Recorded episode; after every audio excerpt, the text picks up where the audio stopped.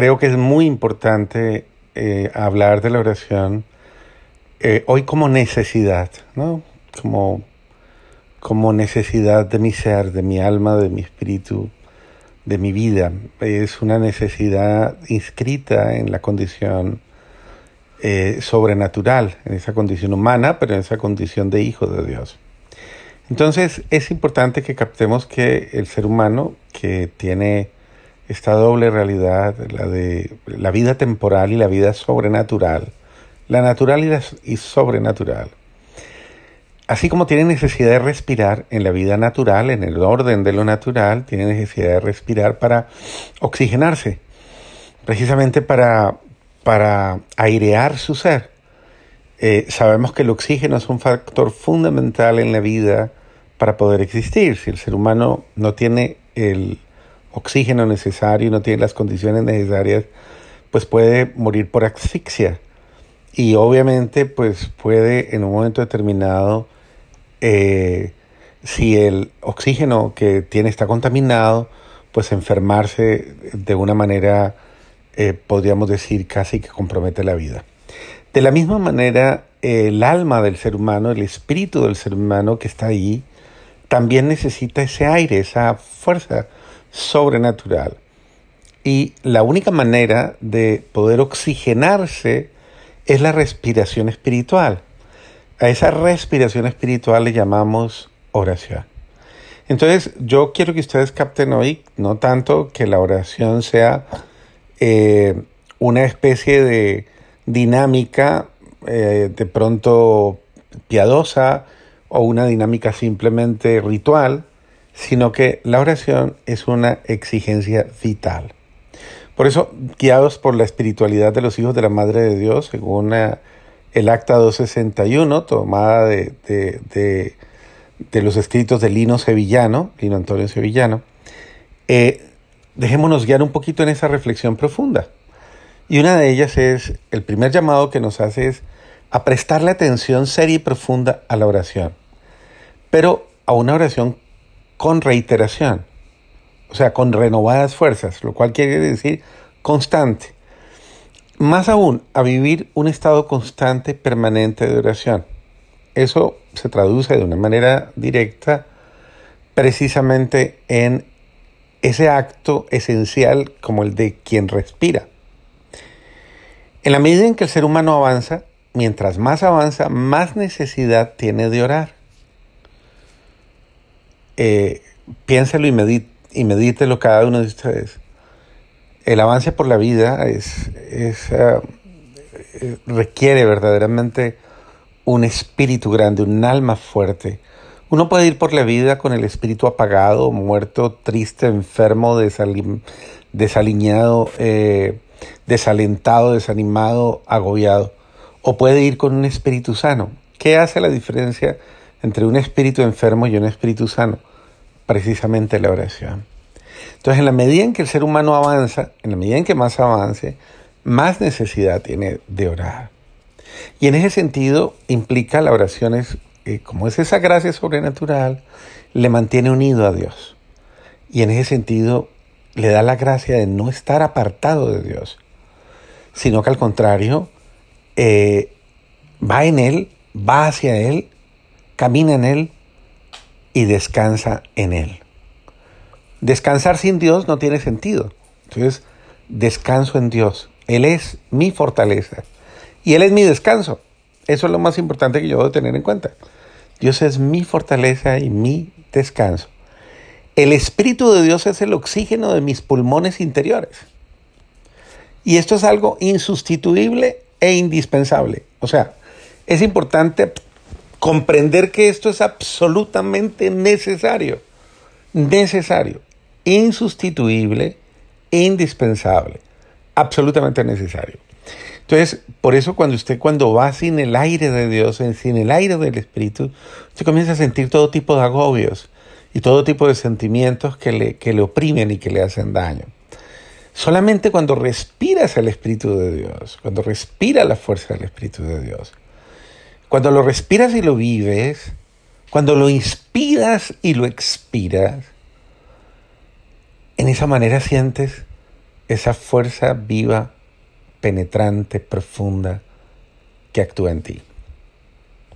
Por eso es importante repetir una ejaculatoria muy bonita, que quiero que te la aprendas de memoria y que constantemente la repitas consciente e inconscientemente.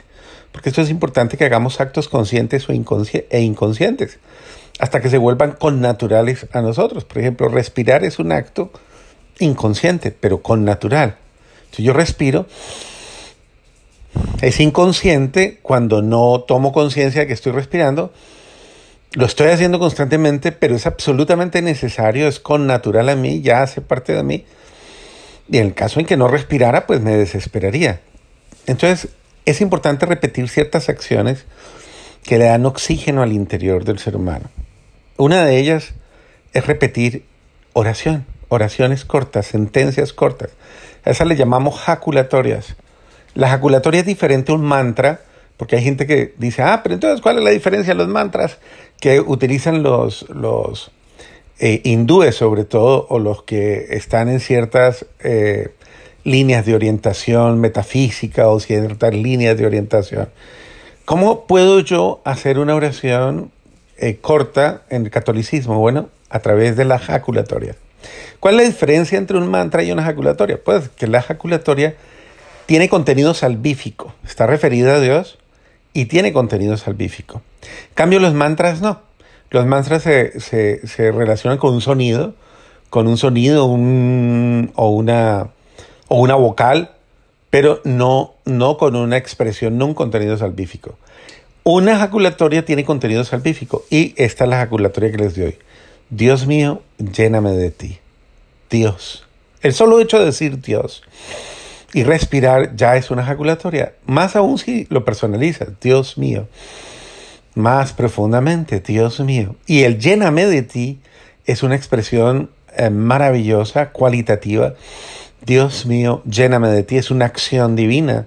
Y si lo repites varias veces en grupos de siete, importante, en grupos de siete, esa inspiración, esa expiración va oxigenando el alma, va oxigenando la mente, y va oxigenando el espíritu. En este sentido, en la vida uno tiene que o subir o descender, porque uno va en, procesos humanos, creciendo hacia adelante y hacia arriba, o muchas veces va avanzando y también va hacia abajo.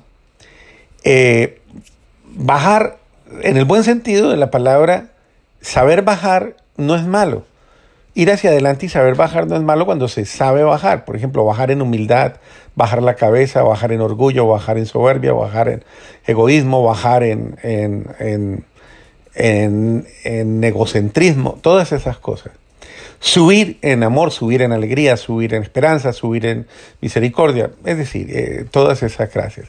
Pero en tanto que uno vaya hacia adelante, hacia Dios, eh, igual suba, igual baje, uno tiene que observar todas las instrucciones que el Espíritu nos da. Cuando el Espíritu Santo habla, siempre aconseja, porque el Espíritu de Dios siempre nos guía y nos va guiando. Eh, hemos escuchado durante las lecturas de los últimos tiempos cómo el Espíritu Santo guiaba a Elías y luego a Eliseo y cómo la acción del Espíritu Santo en los profetas. Pues Dios guía al ser humano, lo guía y le va dando esa gracia de guiado por el amor de Dios, impulsado por el amor de Dios, lo invita a seguir, a seguir, a seguir. Pero es importante que el ser humano adquiera la capacidad de oírlo, palparlo, olerlo, verlo, gustarlo, con todos los sentidos, los sentidos del cuerpo y los sentidos del espíritu. Porque es importante que reconozcamos que hay sentidos del espíritu y que esos sentidos del espíritu no hacen ruido. Por eso debemos sensibilizar los sentidos del espíritu. Nosotros realmente los seres humanos tenemos siete sentidos, los cinco corporales y dos espirituales. Los cinco corporales ya son conocidos, pero los dos espirituales son ignorados. Los dos espirituales son el alma, el alma y el, y el espíritu, o el corazón y el espíritu. Podríamos referirlo para que ustedes lo entiendan de una manera más directa. Con el corazón se perciben las emociones y con el espíritu se percibe el don de lo sobrenatural. Si tenemos en cuenta que la oración es trato con Dios, trato, trato, es decir, encuentro con Dios, intercambio, interacción con Dios. Es esa interacción con lo sobrenatural, por eso orar y respirar van de la mano, y es, es entrar en la dimensión de lo divino. Esa disciplina va preparándonos, acondicionándonos, disponiéndonos para crecer en Dios o aprender a descender en Dios. Por eso es importante estar atentos, tener e incluso hasta puestos de socorro y ser prudentes, ayudarnos mutuamente. Cada uno de nosotros, porque tarde o temprano vamos a experimentar mientras vamos avanzando diversos grados de fatiga, desaliento, desánimo, sentimientos de inutilidad, de fracaso, y llegaremos a hacer muchas veces y con insistencia nos vamos a hacer preguntas como estas. ¿Qué estoy haciendo? ¿Para dónde voy? ¿Dónde está Dios? Y se van a dar respuestas cual más aterradoras y frustrantes como estas. Dios no me ama. Yo soy malo. Yo soy incorregible. Esto no vale la pena. Todo esto es inútil. Dios no está aquí. Y nos sentiremos incluso como mareados, derrotados, inútiles.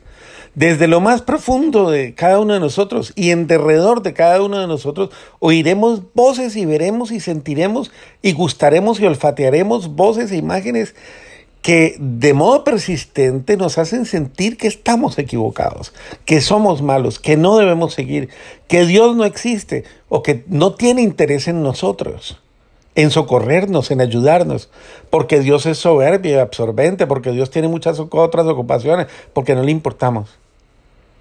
Muchas veces cuando vamos en eso es como un vértigo al que podríamos llamar vértigo de conversión, de conversiones de cambio o vértigo de santidad, porque es el que está cambiando para crecer y ser mejor. ¿Qué es lo primero que debes hacer? No le tengas miedo. Primero, entiende que Dios está ahí, no te desalientes, estimula el ánimo, sigue adelante, pero sé prudente y presta la atención a las enseñanzas que nos da el Espíritu de Dios. Si consultamos, por ejemplo, con las personas que son escaladores de montañas o con los buceadores, es interesante la tarea. La altura, por ejemplo, produce fatigas y vértigos. A causa de los más diversos síntomas, igual sucede con el abismo, ¿no? En tanto que se sube o se desciende, se experimentan sensaciones diferentes, raras, imponentes. Si no solo se les presta atención por ignorancia o por imprudencia, se puede llegar a desenlaces catastróficos y fatales. Así le ha pasado a muchos. Igual sucede con la presencia de Dios en nuestra vida. Él es la altura más inescrutable y el abismo más insondable. Él es el que es. Cada uno de nosotros debe entenderlo, el grande, el eterno, el inacible, el todopoderoso. Es Dios. Y acercarse a Dios produce efectos, sea en el descenso o en el ascenso hacia Él, a las alturas de los cielos o a las profundidades de los mares. Por eso cuando sientas síntomas de vértigos frente a la altura o al abismo de Dios, relájate haz un alto y ora. ¿Que no puedes orar? No importa. No importa. La oración tuya sea solo el abandono. Abandono. Aquí estoy, me entrego, me abandono. Pero en Él, ¿no? En Él. Diciéndole palabras corticas como estas. Dios mío, Dios mío, Dios mío, lléname de ti. Eso será suficiente. Y el oxígeno del Espíritu Santo de Dios vendrá a ti. Ese Espíritu Santo. No luches con tus propios medios. Ora, simplemente ora y entrégate, entrégate. Ora constantemente. Convierte tu acción en oración. Ese vértigo eh, que te da de conversión o santidad es sintomático y anuncia que Dios está presente.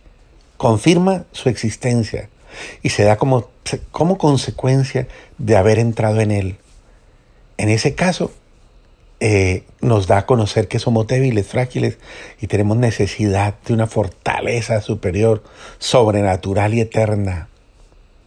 Mire, le voy a poner otro ejemplo para que usted lo tenga más claro. Hable con las personas a las que les trasplantan corazones y lo que experimentan esos trasplantes. ¿Qué les pasa? ¿Qué experimentan? ¿Qué pasa? ¿Qué sucede? Consultemos la experiencia de los hechos como se indica y saquemos conclusiones esos síntomas, cuando se va en un camino serio, por ascenso o descenso generan colapsos o alucinaciones, delirios y sensaciones de impotencia o de agonía. Así que si estás creciendo o si estás descendiendo, presta la atención a lo que estás haciendo. primero estás haciendo un trabajo espiritual muy serio y puede que sientas la tentación de no querer seguir, pero Dios está más cerca de ti. Y si tú, si no oras, estás en peligro. Pero si oras y te abres a la oración y te entregas, eh, puedes caer en la confianza. Si te entregas a la debilidad, a la impotencia, harás, caerás en la idolatría del pecado y de la pequeñez. Entonces no te dejes engañar frente a ninguna de estas situaciones. Abandónate en Dios, que Él siempre te socorre. Y ayudémonos los unos a los otros. Cuando encontremos a alguien en riesgo, ayudémoslo. Creemos un clima de oración, un clima de solidaridad. Y en esto te voy a decir tres palabras que no se te olviden. Insiste, persiste y resiste, porque Dios está contigo y Él te acompaña. Él se revela con su amor y hace que el malo y el mal se aparten de ti. Estas son las armas eficaces en momentos de tentación o de fragilidad. Última pregunta, padre. ¿Qué hacemos con las personas que dicen, ay, padre, es que yo no sé rezar? Yo no sé orar. No hay una fórmula exacta. Eh, bien lo has dicho, rezar es leer fórmulas, es leer eh, lo que alguien ha escrito. Orar es, es, como lo acabo de decir, una actitud de entrega, una actitud de amor, una actitud de confianza. La oración es, es como engancharse con Dios, como, como el enamorado está enganchado a la enamorada o la enamorada al enamorado, es entrar en esa dimensión del amor de Dios. Entonces el enamorado piensa todo el día en ella y ella todo el día en él. Ese es el, el orante, es el que todo el día está en esa acción constante de Dios mío, acompáñame, Dios mío, protégeme, Dios mío, cuídame. Es simplemente, por eso les he dado la fórmula más sencilla. Comience por lo primero. Lo primero es, eh, haga un alto y respire. Entréguese. Orar y respirar van de la mano. Yo le dejo la fórmula en su mente. ¿Quiere aprender a orar? Aprende a respirar. Y se lo voy a dejar con un ejemplo para responderle la pregunta. Un muchacho, dentro de la filosofía de, del padre Tony de Melo, en algún momento cuenta una historia muy bonita que a mí me llegó mucho. Eh, un padre jesuita, él es un jesuita hindú, y Tony de Melo contaba la narrativa de un maestro que fue visitado por un muchacho eh, para que le enseñara a orar, un maestro de oración. Y el, y, el maestro nunca le prestaba atención. Y entonces le dice, le dice el muchacho, eh, maestro, enséñame a orar, enséñame a orar. Y un día el maestro cansado le dijo, si quiere aprender a orar mañana, lo espero en el río, bien temprano. Y llegó al río el muchacho y cuando estaban junto al río, el maestro entonces se fue a la orilla del río y se asomó como hacia el agua, se agachó junto al agua. Y cuando se agachó hacia el agua, cuando ya el muchacho estaba ahí, tomó la cabeza del muchacho y la metió dentro del agua. El muchacho dijo, uy, debe ser una técnica especial de orar. Y ahí se quedó un rato y dijo, pues yo aguanto, yo espero. Y ahí se quedó con la cabeza metida del agua. Pasado un buen rato, ya el muchacho comenzó a sentir que le faltaba el oxígeno y, y, entonces comenzó a pensar, este señor me quieres matar. Y entonces comenzó a pelear, a pelear, a sacar la cabeza y cuando ya salió casi morado, le pregunta al maestro, ¿qué, qué, qué está haciendo? Yo solo le pedí que me enseñara a orar porque me quiere matar. Entonces el maestro se voltea y lo mira y le dice, cuando tengas tanta necesidad de orar como de respirar, habrás aprendido a orar.